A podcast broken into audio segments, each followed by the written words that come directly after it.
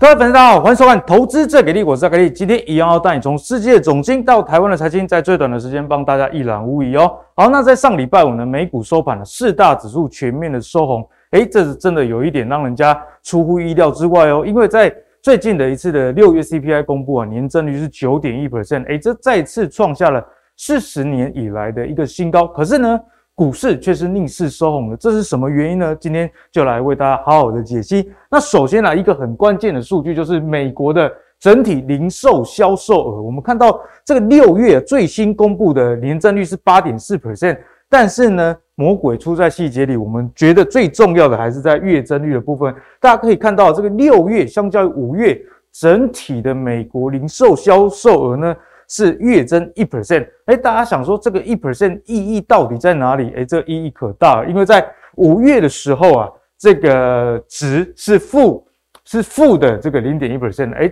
也就是说，当大家觉得说，哎，通膨会不会排挤到民众的一些消费的时候，六月的这个数据也支撑了说，消费者似乎比想象中的、比预期的还要有这个消费的能力，所以也带动。美股进一步的一个上涨。那如果我们再把这个石油啊、汽车这些变动比较大的数据，因为你可能会说这个整体的零售销售往上，那废话啊，汽油这个价格高升那么多，那当然是是会涨啊。所以如果把汽车跟石油拿掉之后呢，这叫核心的零售销售，诶，年增率也是。相当不错哦，月增率也不错，都是优于预期的情况，因此啊，整个股市就有一波不错的一个反弹。那除此之外呢，除了这个实际的呃销售数据还 OK 哦，超乎预期以外，重要的大师们的谈话，我想也是非常重要。像诺贝尔经济学奖的得主哈，大家都蛮熟悉的这个克鲁曼。克鲁曼最新的发文哦，他就指出，其实美国的经济是有机会软着陆的。他说啊，连续两个季度的这个下滑，并不意味着哦，美国正式陷入衰退。现在啊，他觉得说景气放缓，但是没有达到全面衰退的一个情况。而且他说，最坏的状况是温和衰退以及通膨趋稳啊。也就是说，哎，整个经济是有机会软着陆了，所以带动了美股进一步的一个上涨。好，那讲完美国的情况之后，似乎有一点拨云见日的感觉。接着，我们就来看世界另外一个重要国家，也就是说中国。那大家知道，中国在今年的防疫政策啊、清零等等之下，其实对经济上有一定程度的影响。哎，确实在这个数据上也显示这样的情况。我们看一下。中国啊，最近实际的 GDP 的年增率，大家可以看到，哎，在去年的 Q1 达到高峰之后呢，一路的就往下走了。今年的第二季最新的数据啊，这个年增率只有零点四 percent 啊，原本预期是并没有那么低的。那全年的目标是五点五，看起来这样子是很难达到啦。那所以呢，中国的经济。跟哪一些的个股有联动，以及该怎么观察，也是今天会跟大家讨论的一个重点。好，那从美国的股市加上一些相关的数据显示啊，诶，似乎最快的情况已经过了吗？因为在通膨创新高的情况之下，以及阿格力最近看到很多美国公司的财报公布，尽管不是很好，但是股价也没有大跌的一个情形，是不是最快的情况已经过去？就是今天跟各位。讨论的一个重点哦。好，首先欢迎今天的两位来宾。第一位是我们资深财经专家阮木华木华哥，第二位呢是大家非常喜欢的分析师奇源。今天两位会帮我们完整的解析国际的总经以及台股。好，那一开始呢，我们来一样要跟慕驊哥来喝啊签稿签稿。是哦，下礼拜啊很关键的就是七月二十六到二十七 FED 的这个货币。政策的一个会议啊，对，那大家知道说，在上次升息三码之后，哇，整个市场真的是风雨交加。不过这次似乎有点不一样啊。哦，我们先来看一下，在上个礼拜 CPI 刚公布创下四十年来新高的时候，当时候啊，升三码的几率是十九点七 percent，哦，原本是很高的。可是当这个 CPI 公布的时候，大家觉得啊，还啊，哦，这个 CPI 这么高，势必升息一定会加剧的。所以这个 Fed Watch 呢，升息四码啊，在七月升息四码几率来到了八十 percent，但是但是投资就是这么有趣的一件事情啊。我们看到 FED 的官员大家都跑出来，不会啦，我们应该是不会升息四码，这四码实在太夸张了，应该三码就 OK 啊，好不好？我们就看到，诶，这个升息三码的几率啊，从原本的十九点七 percent 又变成到占了这个七成啊，反而四码只有占大概三成哦，所以现在联准会的态度。似乎没有市场预期的那么阴啊，也导致说这个美国股市有一波比较有庆祝哦，有一种免于灾难的这种行情的发生。不过呢，慕驊哥，我们刚刚有提到，这美国销售的这个情况似乎比预期的还要再好，所以有另外一派的声音，反而是认为说这样的数据可能会扩大升息力道。所以现在这样多空交杂的情况下，我们该怎么看这个利率的这个政策？好，先从美股来看哈，大家发现其实美国四大指数大概他们已经一个月没有再创新低，哦，这其实呃是一个好现象。但是呢，就此而论，就是说股市要出现一个呃由空翻多，可能为时过早。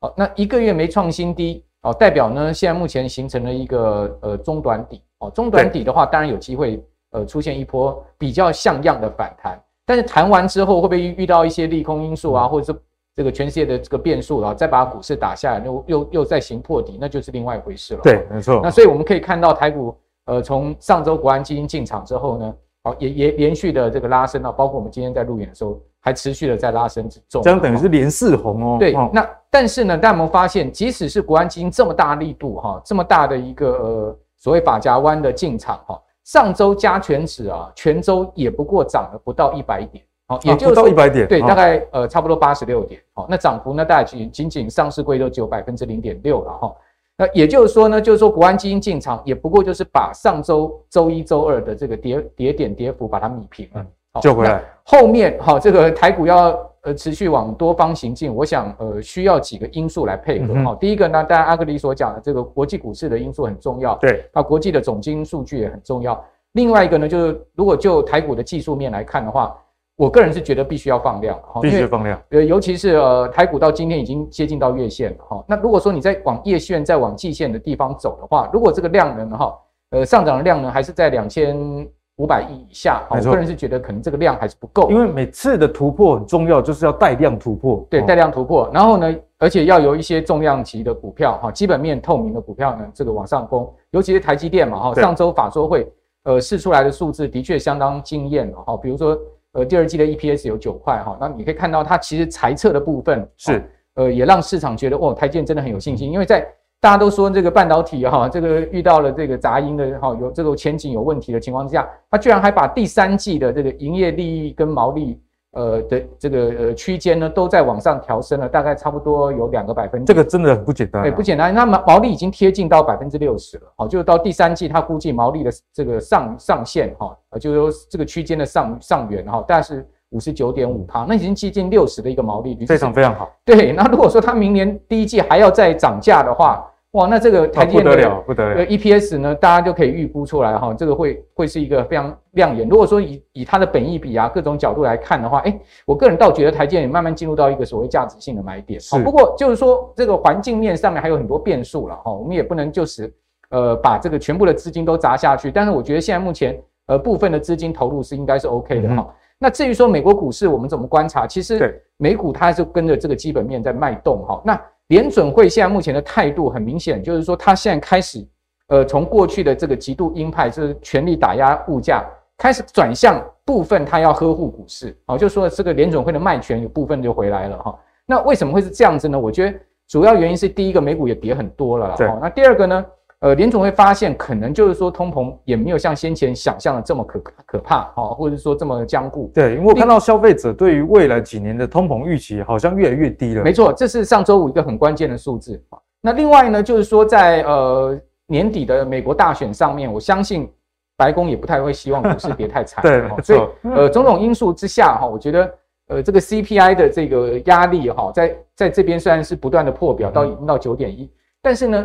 我们如果从另外一个好的方向想的话，就是说这个数字越高，就代表它后面会下滑的也是越多。是，哦，也就是说，这个就是所谓的呃一一件事情，看你是要从正面想还是负面想。物极必反。对，如果你从正面想说，哇，物价这么高哈，很可怕哦，这个通膨的压力很大。但是如果你从另外一个角度去想，反面去想的话，呃，那那那那九点一后面不就是到高点不就是要下来了吗？对，这个物极必反哈，盛极而衰是个这样的道理哈。好，那我们来看到就是说。在呃上周五几个促使哈美股上涨的因素了哈，因为你可以看到上周五其实美国四大指数全面都上涨，但是我还是要跟大家讲说，即使上周五啊这个美国四大指数上涨，但美国四大指数上周全周还是收跌，全周还是收跌？对对，它全周仍然还是收跌的哈，所以呃，但是跌幅已经缩小了哈，就是说呃，比如说我们以纳斯达克指数来讲哈，嗯、上周的它的跌幅是收敛到百分之一点六左右，对，那本来呃纳斯跌幅是差不多有在三趴以上哈，全周的跌幅在三趴以上，然后后来收敛下来，好那。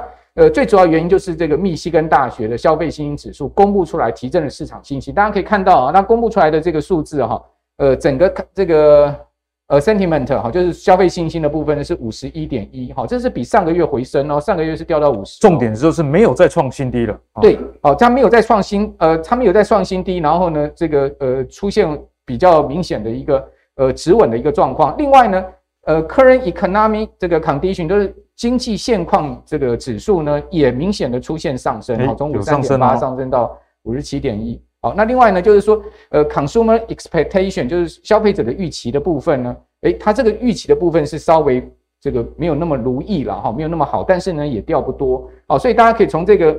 呃，数字来看呢，这三个重要数字只有一个，好，它是出现了这个月比的下降，但是呢，其他的两个都是明显的月比的这个回升的一个状况，所以市场就会想说，诶，那这个状况会不会是没有那么差？哦，就是说从这个消费信心是第一个提振上周美股的因素，对，另外一个提振上上周提提振美股的因素就是那个呃零售销售，哦，美国零售销售这个数字也非常重要。它出来的数字呢是出现月比转正，哦，然后呢，而且好增速是好于预期，好，所以这两个数字呢就让美股上周五呢出现了这个开盘之后的持续拉升，比较有利的一个反弹。对，那另外我们来从这个消费信心来看，哈，大家可以看到消费信心从今年的一月的时候是一路是大幅的往下掉，那掉到这个地方是不是呃上个月就出现了一个呃最低的一个指数呢？这是蛮有可能的，也就是说美国的消费者的信心开始慢慢在回稳，哈。那另外，从零售销售实际的这个数字也可以看到，事实上，美国的消费市场好像也没有先前想象的这么差，所以说会完全被这个物价高涨给压垮，好像是之前市场上大家有点过度悲观，然后让股市有一点过度修正，没有错。好，那这个呃本来就过度的这个 overshooting，这是金融市场一定会有的这个状况。那当然，这个过度的预期，或者是说过度悲观，或者过度乐观，哈，过度的预期，它也会做这个事后的一个修正，好。那这个都是市场正正常的一个情况。好，那我们来可以看到，那如果说呃上个月确实确认它会是一个信心的低点的话，那当然后面就有这个慢慢否极泰来的一个可能性。对，不过我还是要讲说，大家不要先那么乐观。我们先把这个现况讲哈，但是还是有长线上面哈，或是。呃，整个结构面上面，我们值得要担忧的地方还有一些隐忧了。对，所以说我我个人的这个感觉就是说，现在是可以开始买，开始慢慢慢这个买一些股票，增加一点水位。对，增加一点水位。比如说之前呢，你的持股可能是只有呃只有一层两层，你现在可能可以增加到三层四层，嗯、但是也不宜增加的这个过数或过高，因为还有变数。对，还有变数哈，这等一下我们再讲。那首先有一个很重大的变数，就是这个是密西根大学，它同时会编制的叫做金融现况这个指数。嗯哼。大家可以看到，这个金融现况指数在上一次哈，呃，零八年次贷风暴的时候，它是跌到非常低哦，跌到差不多呃六五十五呃到六十五这个之间这个区间了哈。对，那这个灰阶地带都是所谓的这个经济衰退哦。那上一次的衰退幅度跟衰退时间比较长哈，大家可以看到这个衰退幅度越宽就是衰退越久。对，衰退越久哈。那你可以看到两千年它衰退的时间比较短一点。好，那它的金融现况指数呢没有跌上。呃，零八年那么低，好，那零八年确实是压得非常低哈。但是大家有没有发现哈，这一次的这个金融现况指数，它其实不管是这个呃，它这两条线，一个是呃呃一个月的哈，另外一个是三个月的平均平均线，好，就是说一个是三个月的平均趋势线，一个是月的，不管是一个呃单月的，或是说呃一季的哈一季的，它基本上呢都已经来到这个相对的低点，也就是说它也都跌破了这个。两千年那时候的一个低点啊，所以说呢，在长线上面，它也几乎要来到这个零八年的这个低点，所以在长线上面，我觉得后面再出现回接是非常有可能的。也就是说，从这个金融现况指数来看，美国经济恐怕是很难避免衰退了。那至于说衰退的时间跟幅度，哈。像华尔街比较呃倾向的一个方式方这个幅度跟时间呢，是今年第四季跟明年第一季。今年第四季，对，它会出现两季的经济衰退，然后幅度大概都在两趴以内。哦，就是说这个经济衰退的这个负成长大概都在两趴。如果是这样子的话，基本上我认为那就是一个比较所谓短时间的浅层衰退。哦，那这个这个对金融市场的影响性就会比较少，因为比较可控嘛。这个 range 的话，对，那那那基本上呃，富国银行也做过一个统计嘛，哈，就是说从二战以来，他统计了美国历次的这个所谓的呃股呃股市的熊市，哈，十多次的股市熊市。然后再去伴随着他去做一些所谓的这个有没有经济衰退的比较，他会发现就是说，呃，如果说在熊市这个区，呃，熊市美国如果一旦股市掉到熊市，又有金融呃经济衰退的话，嗯、大概它的跌幅啊，S M B 五百指数的跌幅会达到百分之三十八，百分之三十八，对，大概三十八趴。那我们可以看到最近呃 S&P 五百指数的跌幅大概是二十趴左右，好、嗯。哦，所以也就是说，如果后面有经济衰退，好、哦，那。符合过去的一个平均跌幅的话，可能还有在十几趴的一个跌幅。哦，那这样的空间还是不小哦。对，这就是为什么华尔街有一些大投行一直坚持，就是说美股后面还要再修正二十趴。哦，最主要原因他们也是根据这个历史的一个数字的推演。对，好，那我们可以看到，就是说在上周五另外一个数字哈，是使得市场信心提振，而且呢也使得市场预期啊联准会七月的这个呃升息不会那么呃鹰派，好，就是升到这个一个百分点，升到四码。最主要原因就是。所谓的五年预期，五年通胀预期，大家可以看到，五年通胀预期掉到二点八，二点八是回到了去年七月当时来的一个低点啊，就是说这个数字是回了非常多，就是说消费者这个很意外的对于未来五年的通货膨胀的预期是大幅的下降，哦，那这个显示就是说，呃，可能长时间来看通膨是没有那么严重，好，那另外一年的通膨预期它其实也是往下掉，对，我觉得这个数据确实是非常重要，就像木华哥刚刚讲的啊，哦，这个当这个。呃，预期没有那么严重的时候，股市为什么会反弹？因为消费者我们的想法会反映在我们的行为，那行为真的会改变整个这个经济的环境哦。没错，我觉得这个数字下来，它有可能是根据呃，就是因为最近的油价呃下来，呢导致了就是说美国汽柴油价格的稍微的这个回落的一个，就大家就比较有信心一点。对，大家可能稍微有有一点这个信心回来哈。那就这个就如同刚才阿格力给大家看到，就是说呃，现在目前呢。这个月底升息四码几率其实已经降到三成以下了哈。那另外呢，我们来可以看到，在年底的部分呢，哈，还是要提醒大家，在年底的部分，大概主流的看法还是会升到三点五，也就是说还会再升两个百分点。好，两个百分点的话，现在目前有几次会议？有四次会议。那四次会议的话，就代表说呢，从七月一直到九月到十一月到十二月这四次会议呢，大概都还要各升两码哦，要总共加起来是八码啊，四次会议这样子。对对，八码就两个百分点，好，两个百分点的话呢，就会把利率拉到三点五，因为现在目前的利率是一点五，所以现在全年呢，大概就是要升十四码的意思。对，没错，好，那所以说这个预期还是没有改变，虽然说他们对于这个月升息的预期稍微有这个呃下降哈，但是就是。不，稍微心态上面没有那么紧张，但是到年底他们还是一一般来看还是会升到这个，就是说七月可能不会像大家发生心里想说会发生四码这种情况，但是呢，接下来升息的幅度，反正一个总量的概念还是有八码要要去执行。没错，好，那至于说呢，到明年哈，大家可以看到我们抓到明年中，好，这个明年中的话呢，大家可以看到，哎，主流看法哈。利率会到三点二五到三点五，这是代表是什么？但明年中之前就会降息啊，明年中之前对，大概就降一码。好，所以说这也是为什么最近股市可以开始慢慢反弹，因为大家认为说，诶，联总会的这个紧缩政策啊，即将在今年底告一段落，好，明年就开始要过好。其实，在投资上，大家最怕的就是那种看不到终点。对，现在大家似乎有一个心理预期，诶，明年年中最坏最坏可能就是这样。对，好，就是说这个市场常常认为说，成有货币政策，败有货币政策嘛，哈。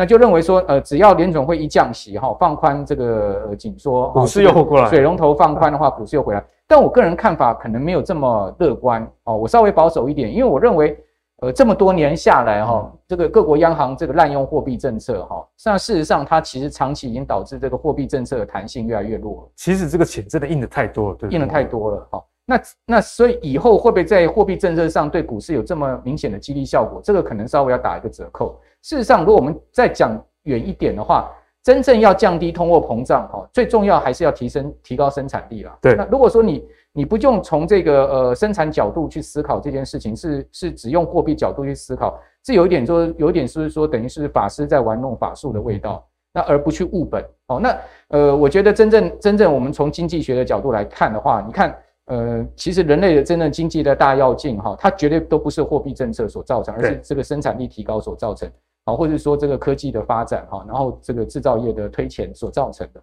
啊，所以说我觉得，即使说明年开始降息，也未必真的能让大家称心如意说，啊，股市就能反弹回去到这个呃去年的今年的一月的高点。嗯、那尤其是哈，过去的经验值也告诉我们，就是说一个大空头市场，它的一个从高到低，从低到回到回复到这个原点的话。通常至少要差不多三十个月，三十个月，哇，那大概将近两年半的时间了。没错，就是说从高点下来到低点，好，从低点再回复到原先的那个起跌点，大概这样要三十个月时间。所以，even 是有货币政策支持，你可能都还要那个目前下修大概也才半年而已，差不多。对，所以说这个空头循环要走完，恐怕还是一个漫长之路了。是，好，那另外我们来看到就是说，呃，事实上这一次的这个整个。这个美国股市债市的泡沫是非常大的哈，你可以看到，我举一个例子哈，就是说这个美股的股市总市值哈占 GDP 的比重，哦，到今年初的时候曾经到过二点零二倍，哇，非常夸张。对，那我们知道美国 GDP 是多少？美国 GDP 大概今年大概差不多会到二十二兆了。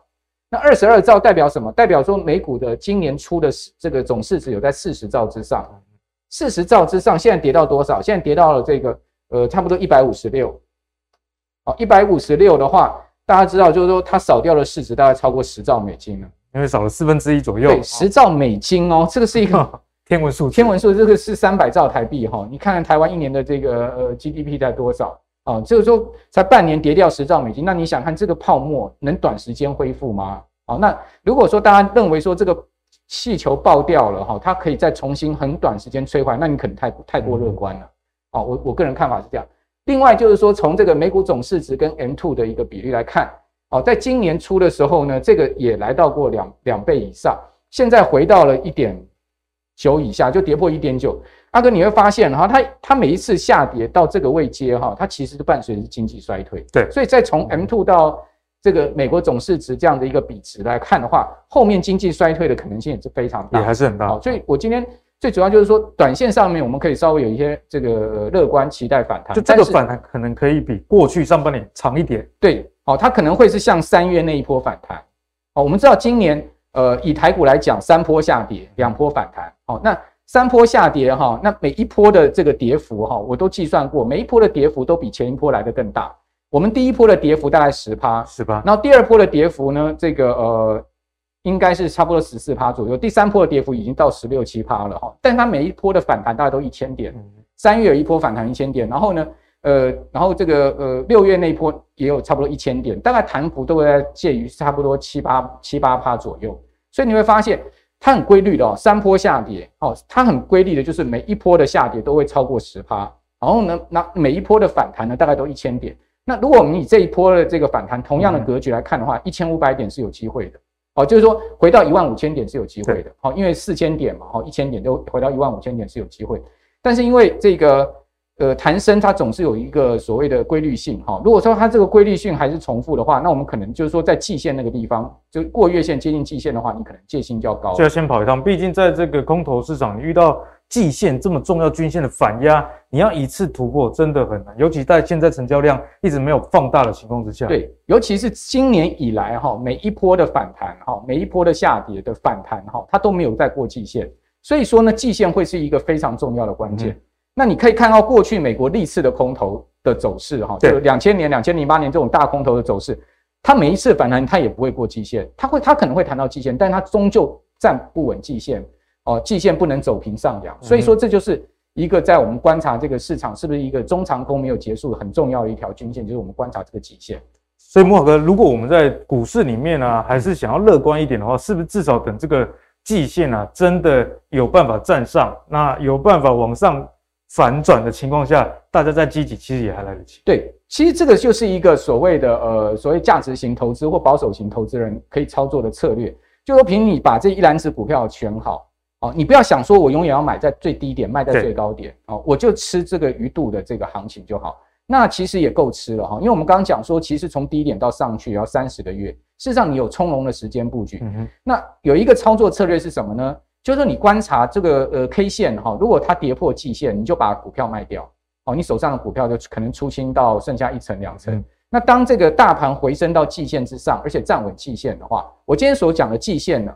呃卖呃跌破季线卖掉是季线真正下弯下弯的走走平下弯走空了，那你当然有可能会卖错，卖错你再把它补回来。哦，就是说，哎，我现在破季线，它又站回去，但季线又继续上扬，它没有下弯，那我可能是卖错，嗯，哦，那卖错没关系，你再把股票补回来，是，好，那如果说你卖对了，那你当然就是躲过空头了，对不对？因为你可以看到这一次大盘跌破季线在什么位置？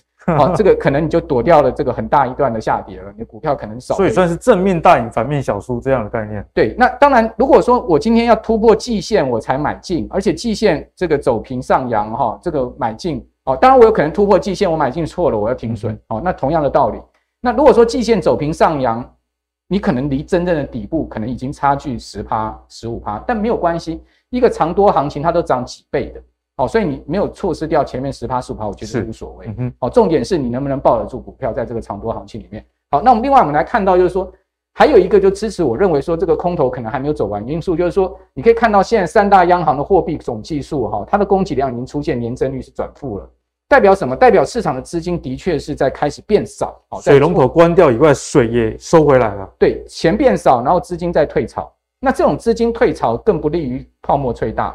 哦，所以所以说呢，后面可能还是要等到这个资金整体又恢复一个正供给，好，恐怕我们在伴随着技术面操作会是比较安全的一个方法。好，莫哥今天给大家的解析真的是相当的全面了，因为从这些总经的数据来看，哎，虽然股市短期不错，不过看起来算是一种呃跌升反弹的情况，并不是说呃基本面真的有多大的改变，以及从很多的数据来看，例如说这很重要的，大家知道说，哎，其实任何投资市场啊。钱的量是非常重要。那现在货币的供给量在减少的情况下，你希望有一个 V 转的行情，我想这个几率相对来说是比较低的啦。好，那就给大家进一步的参考。好，那接下来我们来再跟华哥讨教关于中国的一个状况。我们看到中国第二季 GDP 的年增率只加零点四 percent 啊，所以今年想要达到原本目标五点五 percent，这个看起来是阿伯阿生一样哈加变啊。好，所以在中国现在的情况之下。大家就会难免去想，哎，有没有一些产业是有机会？像之前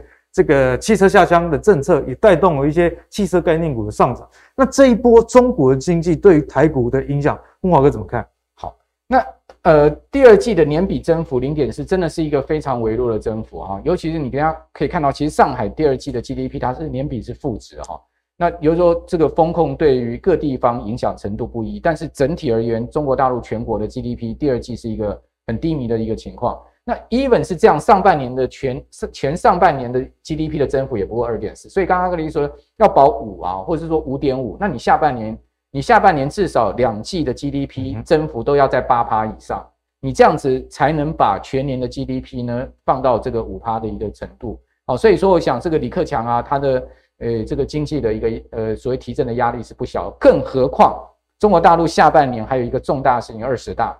二十大之前，你可以看到很多事情已经风风起云涌。对，我觉得这些事情多多多少少跟二十大是有关系。比如说最近的这个所谓的烂尾楼潮，哦，中国大陆房地产市市场有问题，这不是一天两天的。对，大家都知道。那怎么会是在这个地方突然爆出来，对不对？所以，呃，很多事情我们觉得中国的一些事情，可能它不单单只是经济哦，或是金融，它可能跟政治都有挂钩。那当然，我们如果从经济跟金融的角度去看，事实上中国房产的问题是颇大了哈。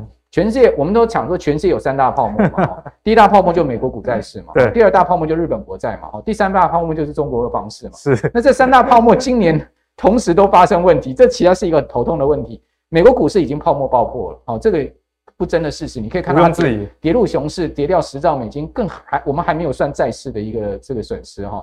好，那另外日本在安倍前首相倒下之后呢，它的货币政策也被检讨，那后面。日银是不是还可以持续开动印刷机？好，不断的买债，这也是一个关键。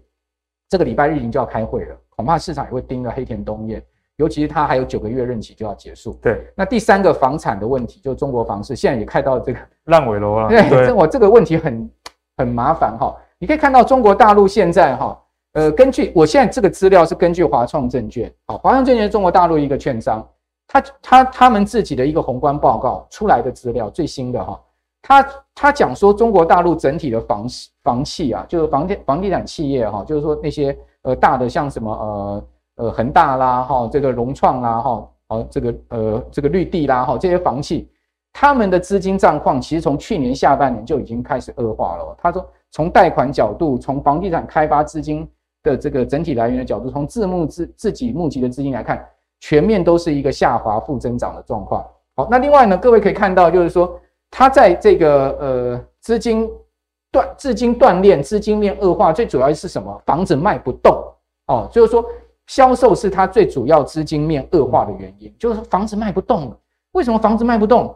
第一个房价这么贵，太贵了，怎么买？第二个居民收入没有增加哦。第三个呢，就是说，呃，这个呃，景气也没那么好。那大家对于炒楼、炒房的意愿也没那么高的情况之下，你房怎么卖？这个游戏就玩不下去。对，你开发了那么多案子，大家知道中全中国十四亿人，他有多少套房子？有多少套？呃，十五亿、十五亿到十六亿啊，超过人口了数目。对，就一个人可以有有有有一套就对了。哦，你就知道说中国开发的太夸张了，房房子有多么这个夸张。事实上，如果你早几年到中国大陆去哈，你会发现其实整个中国大陆是一个大工地。我每一次到中国去，中国哪里都在开工，这样。我从机场一下来哈，那个路边哈，你就看到到处都是工地在盖房子，你就是觉得整个中国就是一个大工地。好，就是说这种这种开发的量体哈，真的是非常惊人哈，尤其是在这个的都市区里面的一个开发量体。是，哦，甚至在乡下哈，就是在非都市区呢，也到处开发。觉得这个地方鸟不生蛋，怎么盖那么多？对，就是说你就觉得不可能开发的地方也在开发，就是非常夸张哈。那你可以看到，就是说，这个现在目前呢，根据这个华创证券，它列出了有十二家中国大陆的大的房产的企业呢，他们是需要被纾困的哦。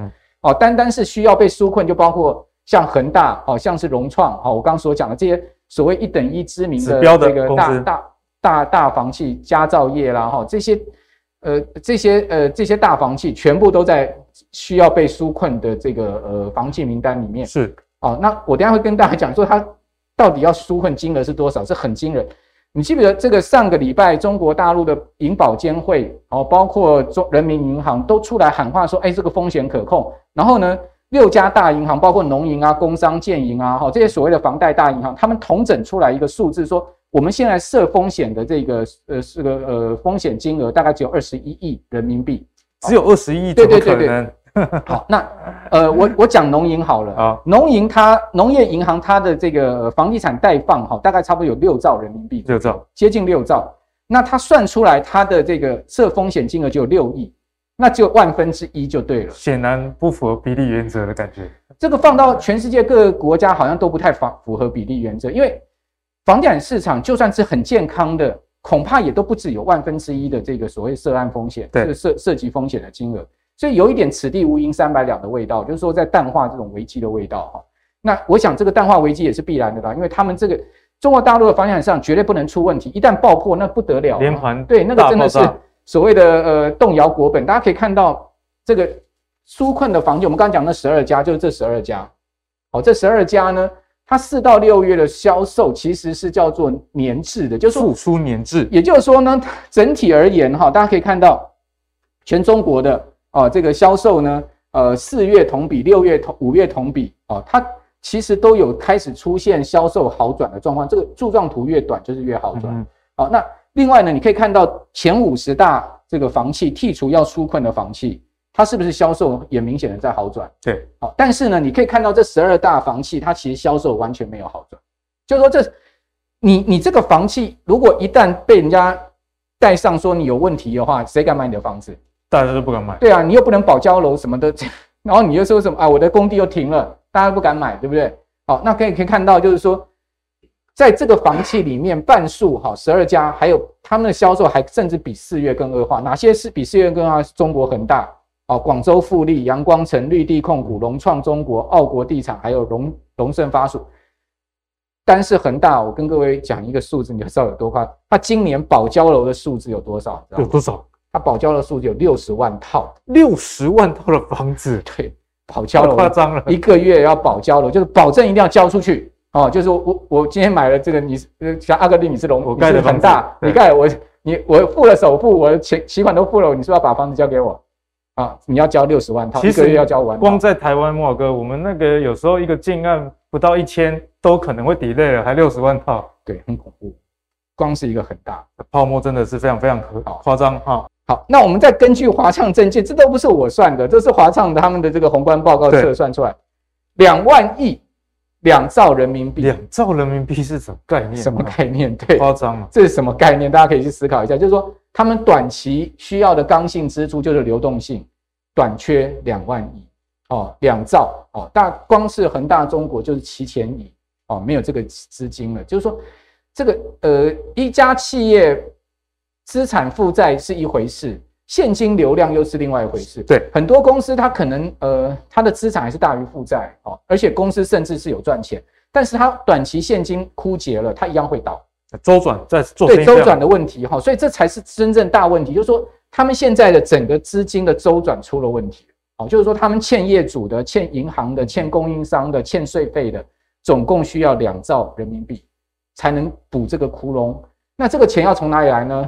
好，大家可以看到，欠保交楼的成本是五千四百亿，欠供应商三千四百亿，然后欠金融机构七千五百亿，然后其他的欠款三千七百亿，若里里扣扣全部加起来两兆。那那那这个呃华创他也算出来，就是说这十二家他们自己可以筹款，哈，就是说呃促销了，打打折卖了，哈，干嘛干嘛的哈，那并购了哈，大家并一并，哈，这样子大概他们可以凑一兆，那剩下还有一兆，一一兆的缺口还是很大。我们讲的是人民币哦，一兆的缺口。另外呢，呃，今年的七月，明年的一到二月，好，明年的四五月还有三波中国大陆这个房企的偿债高峰。哦哦除了说他们还有发很多高高息的这个呃所谓的公司债哦，那这些高息的公司债他们也要还钱啊。对，那如果还不起来就违约了嘛。哦，之之前恒大不就遇到这个问题吗？美元债付不出钱来要违约这些问题。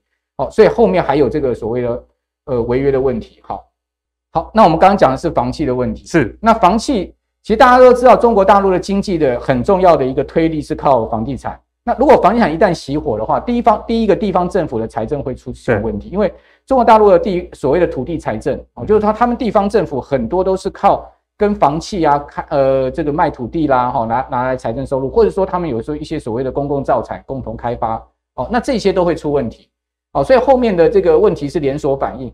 那我们可以看到，在风控这件事情上面，恐怕也会导致这种所谓的这个。呃，房地产市场的更行的一个僵滞哈，大家可以看到，你可以看到这个上海居然会出现了，呃，第二季度是负十三点七的一个 GDP 的负增长，你就知道说中国大陆最大经济的一个贡献的地方呢，出现了这样的状况，如果后面再封的话还得了？您说反应会很大？对，哦，所以你可以看到这个整个工业增加值，哦，它出现了一个非常明显滑落到这个负成长，甚至呃这个呃。仅次于二零二零年那时候一个低迷的状况，所以从工业的角度，从服务业的角度来看的话，大陆现在目前的整个经济状况哈，确实是相当相当有压力，相当严峻。那那这样子呢，我们跟我们跟台湾有什么关系呢？因为大家都知道，其实呃，香港、中国对台湾的出口来讲是非常重要的一个出口地，算是最重要的地方。对，那那既然是这样子的话，那可能下半年你也不能太期许对中的出口太好。那如果说呢？对中的出口不能太好的话，相对对东协的出口也不会太好，因为这呃东协跟中绑中国绑在一起，绑的经济联动性非常紧密。那只剩下日只剩下欧洲、日本跟美国。那如果说美国的这个进口又又出现问题的话，那下半年台湾的出口势必会出现转弱的迹象。那那那如果说再出现转弱，呃，上半年股市在出口这么强劲增长，而没有转弱，外销订单还在成长的情况之下，股市都已经跌成这样子了。那如果说下半年出口又出问题的话，还得了啊？对，所以说这个问题的话，你就可以注意了哈。另外呢，就所谓的克强，最后跟大家讲一下克强指数。哦，这个比较新鲜哦。对，克强指数，李克强是中国国务院总理，他其实管经济的哈。那克强指数主要是三个是三个重要的数字，它用权重去做区区呃做组合的，一个是铁路运量，一个是发电量。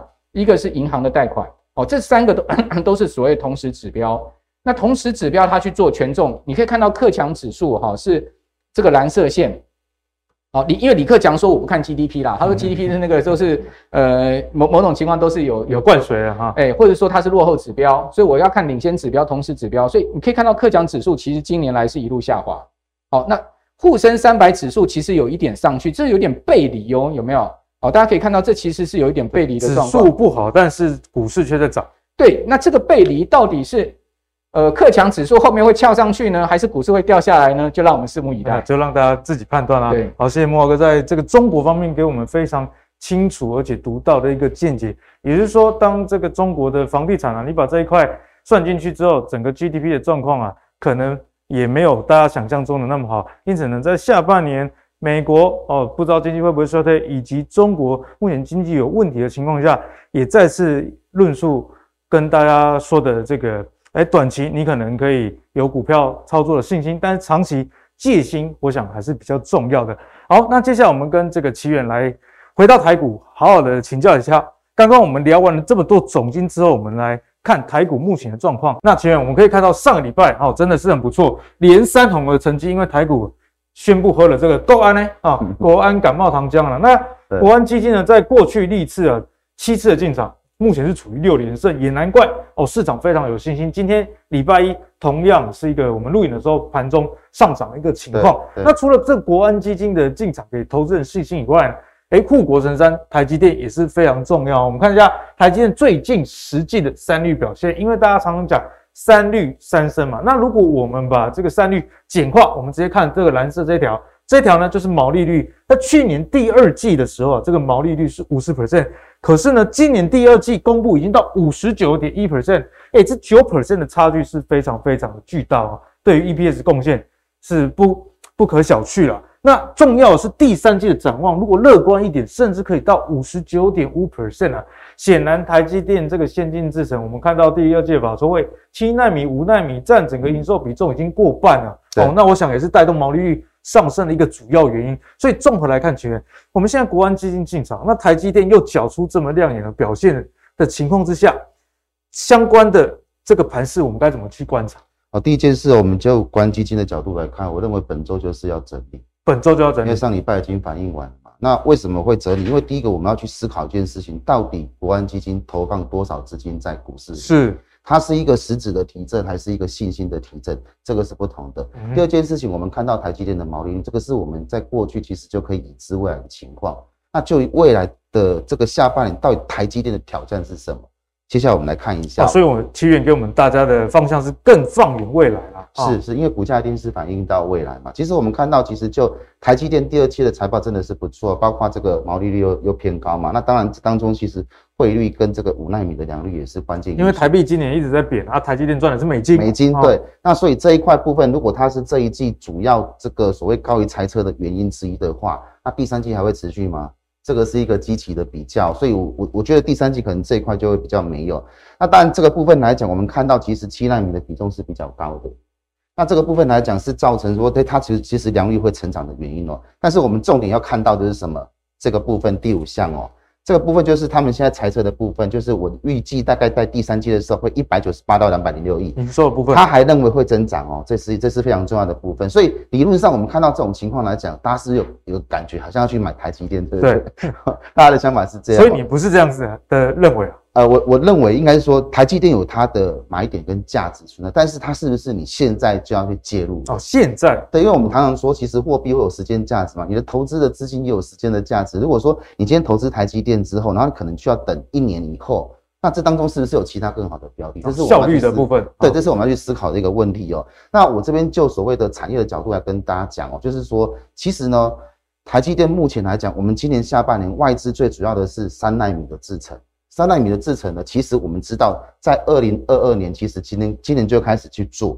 但问题来了哈，三纳米的制程呢，我们一般这个制程它需要二十五个光罩去去去去做制程嘛，所以这个部分的成本太贵，成本太贵，就是对这个所谓的 AMD 啦，或者是高通他们这个下单的意愿就会降低，因为就是可能。大部分的产品也不需要那么高阶啊，呃，应该是说它的成本太贵，他们觉得这个东西其实，比如说我举个例子来讲，好了，我们苹果手机一台可能四万五万，大家会买？就最最顶大概就八万，你会买？八万就应该不铁粉会买，钱太多了还是会买啊。对，那所以他为什么为什么会这样讲？因为如果说真的 CPU 这么贵的话，是有可能会让它的价格提升。嗯，所以这个部分来讲是现在目目前现阶段台台台积电的问题哦，所以它的 N 三一哦，就是要到。二零二三年下半年才开始量产，所以他们怎么做？他们把光照的那个数量减少。那光照的数量减少，就是我们去曝光的那个光照。如果减少的话，它的成本就会大很多。所以 N 三一的这个一就是 enhancement，就是说加强版。对，也就是说我透过减少这个光照，然后让价格变得比较你可以接受，符合你的预期。那不然你说你价格多少嘛？你跟我讲嘛。那我做到这个，诶，你可以接受的价格。当然这个部分如果少于二十五的话，成本一定是比较低啦。那预期。这个部分来讲，N 三一可能也是会提升到二十 percent 左右的效能。好，那我们就看这两个东西。二零二二年的这个 N 三三纳米的部分，它既然没有办法去符合客户的需求，那这一块的话就可能没有办法在下半年变成一个比较投资的亮点，所以它又回归到过去，可能还是集中在七奈米跟五奈米的部分。那这个都是已经是过去我们知道的，所以就会变成说，我现在到底要去投资嘛？如果我要投资的话，其实我看到的是这个所谓 N 三的部分，那又成本又这么贵，那倒不如我等 N 三一出来嘛。所以，如果说它下半年开始量产，股价理论上会在明年的上半年开始有开始的动作，这样，这是我就这个部分来看啊。那 N 二的部分呢，其实还是在所谓 GAA 的部分哦。大家都知道 GAA 其实是三星最近在做的事情，但是其实在这一块来讲，三星的经验是比较多，因为他们毕竟有两三年的时间去实验嘛，就是我我拿我的钱去砸嘛，砸我的经验嘛。可是，在专利的部分，台积电还是比三星多很多。比三星多很多，所以我认为接下来在这个部分来讲，良率就会是比较大的。这个也是之前三星一直输给台积电的原因啊。良率对对，良率的部分哦，那良率的部分到底现在三奈米制程谁的良率比较好，我们不知道，就是说到时候才会知道。但我们台湾都会认为自己台积电比较好，啊，一定要，因为 爱台湾，爱台湾。对对对，那我我觉得大家可以去期待，就是说 N 三一的这个东西，如果是明年下半年量产的话，那我认为明年的上半年反而是比较好的时间点，可能台积电开始表现。那如果是这样的话，可能 maybe 第四季会是比较好的进场点了。那如果说我们就它的这个部分来看的话，我们要先看一个东西，有就是其实在全球的半导体来讲，中国在新建这个半导体厂的的动作是非常大的。这个是二零一七年，这是过去的事嘛？好，那到二零二二年、二三年，这都是预测数值。你会发现，到二零二六年的时候，他们会有四十三座的这个十二寸的晶圆。今年预估大概二十三哦，对，累计累计二十三，这样大概是还有一倍的成长。对，所以中国在这一块来讲，它未来对于所谓的成熟制程这一块来讲，一定会是他们最主要的发展方向。是，那既然我拿走这么多的成熟制程，台积电它虽然有成熟制程，不过它是比较偏向利基型的。比如说电源管理 IC 啦，或者是一些特殊的这种用用品的部分，那这个部分到时候如果整个成熟制程在中国市场的这个所谓的自主率比较高的时候，他们是不是一定要去找你？这个就是一个问题。对，就要打一个问号。理论上应该是会去找你，因为你的良率啦、你的速度、你什么等等都很好。但是如果真的到时候它的价格价差没有差那么大，没有那么大的时候，或者是中国的这个价差价格的竞争，就有可能会变成。因为大家知道，其实中国最会玩的就是。杀价竞争，杀价竞争，杀价竞争，赔钱也要卖你啊！对，所以我觉得这个是一个一个我们要去考量的方向，就是说你对未来投资的这个东西的价值是什么，我们大大概要先清楚一下。好，那另外结论就是说，在。先不考量良率啦，我认为 N 三一才是营收动能的主轴。因为你认为说七纳米、五纳米已经反映了，已经反映了，那个已经都是大家都知道的事情。我们要看的是三纳米的部分，那大概会在二零二三年的下半年，所以上半年第一季我觉得才比较有机会表现。那如果说你真的想要去买，你倒不如等第四季哦。那呃，这个是我刚刚讲的，中国晶圆厂会上来，那可能在成熟制程的部分，慢慢你可能会变成比较竞争白热化，并不是说完全没有机会，是会竞争白热化。那我所以我认为说，台积电其实在上个礼拜的确是有短线套利的机会，可是如果长期投资的价值，我觉得现在还是很多不不确定数了。好，那我们从技术线型来看哦，这一条是年线，红色这一条是年线，它已经开始成的成为一个抛物线往下，有没有？哎，这个是很大的压力哦。对，这个年年线下弯是一个非常关键的重点。如果它下弯的话，代表未来大概半年以上的时间它会进入整理。你就大概这个逻辑就好。那我们从连线扣底在这边嘛。它慢慢扣过来，扣扣扣扣到这里的时候，大概是在明年的三四月，所以理论上过了这个所谓前高的扣底点之后，往下扣才比较有利于年限后续的上扬。那还要扣很久，还要扣很久，所以就是我就说，其实你你真的要买的话，可能第第四季有真的很低的点，或者是比较好的。所以奇缘的这个买进的时间点的预估，其实是根据这个扣底值。扣底是一个，然后就加上 N 三一量产的时间嘛，就技术加上产业对产业就砍败起来的结论这样。好，那所以呢，台积电，如果你是喜欢的朋友，那有些人毕竟是定期定额，那就照你自己的这个节奏就好。但是如果你是想要单次投入的，不妨参考一下奇缘从这个技术线型上以及产业节奏上的这样的一个概念。毕竟台股也不是只有台积电一家公司啊，那毋庸置疑的还是很好的公司。但好公司是不是好股票，其实你要搭配好的一个进场时间点。对，好，好，那我们看完这个台积电之后，我们就接下来看另外一家世界上非常重要的公司，也就是。是 Apple 哦，那 Apple 其实也是台积电很重要先进制程的客户啦。好，那苹果呢？其实新的 iPhone 即将要推出这件事情，其实大家不足为奇啊，因为每年洗赶稿啊，就是要有新机。但是呢，现在号称地表最强的这个苹果分析师这个郭大大呢，在他的 Medium 中哦，这个网页上写到，第二代苹果 AR 跟 VR 有可能会在二零二五年的上半年推出。那相关的供应链呢，是二零二四年的下半年开始出货了。好，所以这个就是一个从无到有比较新的一个应用啦。那在这样应用之下，其实我们有没有一些公司啊？其实现在你就觉得说，哎，大家可以不妨多加观察。哦，其实 AR 的部分，其实我们要去看，就是说，如果它是属于头罩式的这个东西的话，其实呃，过去其实有很多家的厂商都有，包括最近比较夯的是 Epson 的。的那个眼镜其实还不错哦，但是我如果说讲到 AR 的这个眼镜的话，大家去思考说，它眼镜是跟我们这种眼镜一样的话，那真的可能要到二零二五年。所以，我们从这个郭明奇的这个所谓他的推特来讲，我们去看到几个重点。那这这是他写出来的，那透过那个 Google 去翻译出来，其实他有提到说，第一代的这个 Apple 的这个 AR NR 的这个所谓 Pancake 的供应商，第一个是这个所谓的玉金光，然后跟亚明光。啊，这就我们定定掉，就是这两家没有问题嘛，哦，那接下来我们去看，所以其实这个所谓第二代的部分才有可能扩大到所谓的这个大立光的部分。那大立光，我觉得它的股价太高了，等一般人不会有兴趣，所以我觉得就是说，可能现阶段来讲，我觉得就是主轴还是在玉晶光跟阳明光的部分。看一下这两家公司啊，对，那我们我们看股票的时候，其实看技术线型之外，最重要是说我们要去看它的财报里面的所谓的自由现金流量，这个东西是非常重要。就是说，如果公司真的是有赚钱的话，这一块会反映出来。嗯，自由现金流要是正的，对，尽量是正的啊。那如果说你觉得它这边会会逢低往上走，这个是你的预期嘛？但是我们就股价来讲，其实它是遇到年线，反正这个是遇金光的部分哦，所以我会建议大家布局的点，尽量是拉在这个所谓月线的部分，这个地方会比较好布局。那如果长长期来讲，它如果在第四季或者是下半年有机会看到苹果的头到头戴式耳罩的话，眼罩的话，那我觉得玉金光它是有机会表现。那表现的话，你就是要等它回档到这个所谓月线附近哦。那第二个是阳明光，阳明光其实它的现金流量其实也慢慢在上来。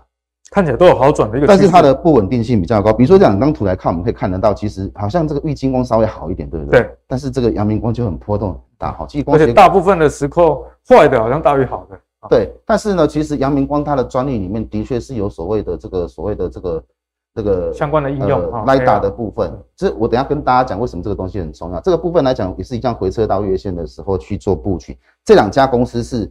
郭明錤有点到所以等拉回遇到这个月线支撑的时候，对对，比较好的一个时间点，比较好的买点，因为它已经上来，代表这个趋势是确定的嘛。那确定你去买它，就是等转折的时候。那因为他们两家接这个所谓苹果的这个眼镜的部分，其实我去诶两年前就听到了，他们那时候在在做这些事情。但是我认为说，我今天如果只有讲这两家公司，感觉就没有什么特别的地方，对不对？我要讲一些特别的。那我们来讲 AR 眼镜哦，就是我刚刚有讲过，AR 眼镜其实跟我们的眼镜会很像。那它有个终终极的目标，就是要把我的那个头戴式的那个眼罩，那个眼罩很大颗。其实说实在，这很重要。对，光想到那个那么大就不想戴了，就很累。而且你不要看那个眼罩，你这样看起来好像没什么感觉，戴上去的时候，你戴一个小时、两个小时，有时候我们这种戴眼镜的人，光戴一整天眼镜都觉得不舒适了。好，那。所以我要把这个变小的话，等于是我要把那个投射的角度变短，三公分变小嘛。那三公分变小的话，我的光导技术就很重要。光导技术。那这个光导技术，你不要去知道它是什么东西。我要跟大家讲的重点就是，它必须要用所谓的纳米封印微影去做出来。NIL 这样的技术。这个东西其实是呃。过去几年就出现，可是因为我们过去在半导体先进制程里面最重要的还是 EUV 嘛，对，紫光紫紫外线曝光的这个东西嘛。但是呢，NIL 是最近这几年提出来的，因为其实呢，日本已经开始在着手走这个技术。那这个到底是什么？就是我透过有点像，比如说我们在寄信的时候。古时候不是寄信，然后滴一滴那个蜡烛那个上去，然后盖一下就好了嘛。对。那现在以前以前是用曝光的方式去照那个半导体，那现在是透过封印的方式，类似盖图章这样盖出来这样。那这个技术如果成型的话，就有办法去做出光导技术所需要的这些电子元零组件这样。那如果做得成的话，这 AR 的眼睛中期就会变小。那以目前来讲，我们可以来比较一下，就 EUV 跟 NIL 的差别哦，以目前来讲，设备厂我们知道全世界 EUV 就是只有爱斯摩，对，唯一之名，只有他会做嘛，所以这个零件供应商是 DNP 嘛，哈，那最终的采用的业者就是台积电跟三星，机台几乎哦，台积电包了，对，都是几乎都都是他买的。不过最近中国买成熟制程的设备也很多。好，那在 NIL 就是微影的部分哦，其实康弄是比较主要的关键的设备厂，那它最终是提供给凯霞来做应用。那当然我们知道卡弄其实是日本厂嘛，那技术也是非常多。你在台湾如果真的要做的话，它一定会透过台湾的公司来进行代理。那我这种这种想法是合理的，因为它必须透过台湾的公司嘛。所以我们看台湾的佳能，以目前来讲现金流量还是负的，表示现在还不具有投资价值，但是它年限是上扬。所以我们要去想一件事情，如果它未来二零二五年会出现的话，你要往前去推算它的时间点，理论上就是在二零二四。嗯哼，二零二四。所以这些个股其实大家可以来做口袋名单，长期来观察。这样。好，那今天呢，阿格力也请的这个奇云啊，特别帮我们关注两三年以后的事情，因为在短期的股票，可能大家觉得说哦风险上比较大，所以往长远来看呢，其实也是帮大家提早做功课啦。好，那有些观众朋友可能会想说，啊，公下贵代志，公几挂卡金呢？哦，那这一部分阿格力也有请奇源来准备哦。我们要跟大家讨论的是所谓的宽屏白牌设备了。那讲到白牌呢，大家比较有印象的就是，呃，大概在十几年前啊，大概我那时候大学的时候，哦，大家讲这个白牌手机哦，还有什么长江手机，对，哦，那类似这样的概念。那为什么现在要跟大家谈这个概念呢？因为过去光纤的市场啊，不管是 OLT 还是 ONU，都是大厂整套出货了。不过呢，现在这种开放式网络的设备，这这个风潮已经吹到这个宽频的应用这一块啊。哦，所以现在这样的白牌商机其实蛮大的，有很多国际上重要的电信业者，例如说像 AT&T 都已经开始在测试。所以其实这一块啊，网通这一块势必是未来、呃、科技发展一个很重要的一步。那白牌想到白牌，大家一定会联想到，哎，台湾的公司或许就有很大的一个机会。那这一块你怎么看？呃，台湾的公司的确是有机会，因为以以前过去像北美那个时候，以前像他们那个所谓的交换机等等那些，你必须要同公司的，简直是你全部都要用公司货，你的苹果那是苹果手机，哦，对对对，你的连接线也是，耳机也是。那现在开放出来，它规格出来之后，很多公司就可以来投入去做竞争嘛。所以，我们最近看到很多网通个股的表现，那这个是一个国际的这个所谓的预测的这个整个产业。我带大家看一个很很简单的东西哦。这是白牌的部分，二零二二年到二八年，它的这个年度成长就是超过十 percent，每一年哦，这个、对，这个是最重要的部分。那第一个是亚洲地区跟所谓欧洲地区，因为北美地区其实也是有在发展。那我们知道，其实最近来讲，整个全世界对光纤、光通讯的这个需求其实是增加的。那我们从这边来看，其实简单的几个重点，第一个就是宽频的这个所谓一百 mega 成为所谓的标准的配备。那这个东西是我们在家里面自己用。嗯那有时候你可能，呃，如果说你用手机的话，有可能会超过这个数字。如果要五 G 的话，对，有可能会超过这个数字。那第二个是 WiFi 六成为主流，这个东西其实它传输的这个所谓速度跟容量会更快。真的好用，我家里在用，真的很好用哦。你会发现这个东西非常好，而且到时候这个规格会成为标准的。另外还有所谓的低轨道卫星呢，我们之前有讲过低轨道卫星，就是我地面的接收器进来之后，我经过耦合器变成所谓的数位讯号的时候，我必须要走光缆，这个速度会比较快。所以以目前来讲，中磊、森达科跟所谓的这个呃重骑，重企上礼拜不是大涨嘛？还有智易跟明泰哦，我们就这几档公司，其实我们看它的财报是不是真的先反映出来？第一个，我们先看的是重企有来，它上个月的财报是创新高，哇，很大的这一根呢。对，它所以它上礼拜跳上来嘛，哈，那它是过去五年的新高点，所以从这现在开始，它的确是它的什么？真正在发展的这个年度，那刚好这一根所谓的突破缺口是非常强势，所以原则上这档个股我认为后续还会有机会。嗯哼，好，这是重企的部分。第二个是明泰的部分，你看也是营收往上走。哎、欸，其实我们这样看好像蛮有族群性的，六月都爆强啊。对啊，但是整个族群开始走。那明泰的部分离年线比较近，所以前低是二三点九，它的这个基基点也比较低了哦。当然，如果说你就安全性考量的话，也可以来考量到这一支这样。那第三个是森达科，森达科呢也是一样，真的是很厉害。只要晶片的问题解决，我认为这些通讯个股都会涨起来。因为去年网通好像受到这种原物料晶片问题，对，就是晶片那个时候车用最新嘛，最先嘛，然后还有那个什么先进制程嘛，那网通就比较后面了，跟他们的工程师一样。其实去年很多网通工程师跳槽到 IC 设计厂，那是一样的。所以网通其实有时候被冷漠，但是其实他们需求很大。那前提是一百二十六拉上来到这里，我认为。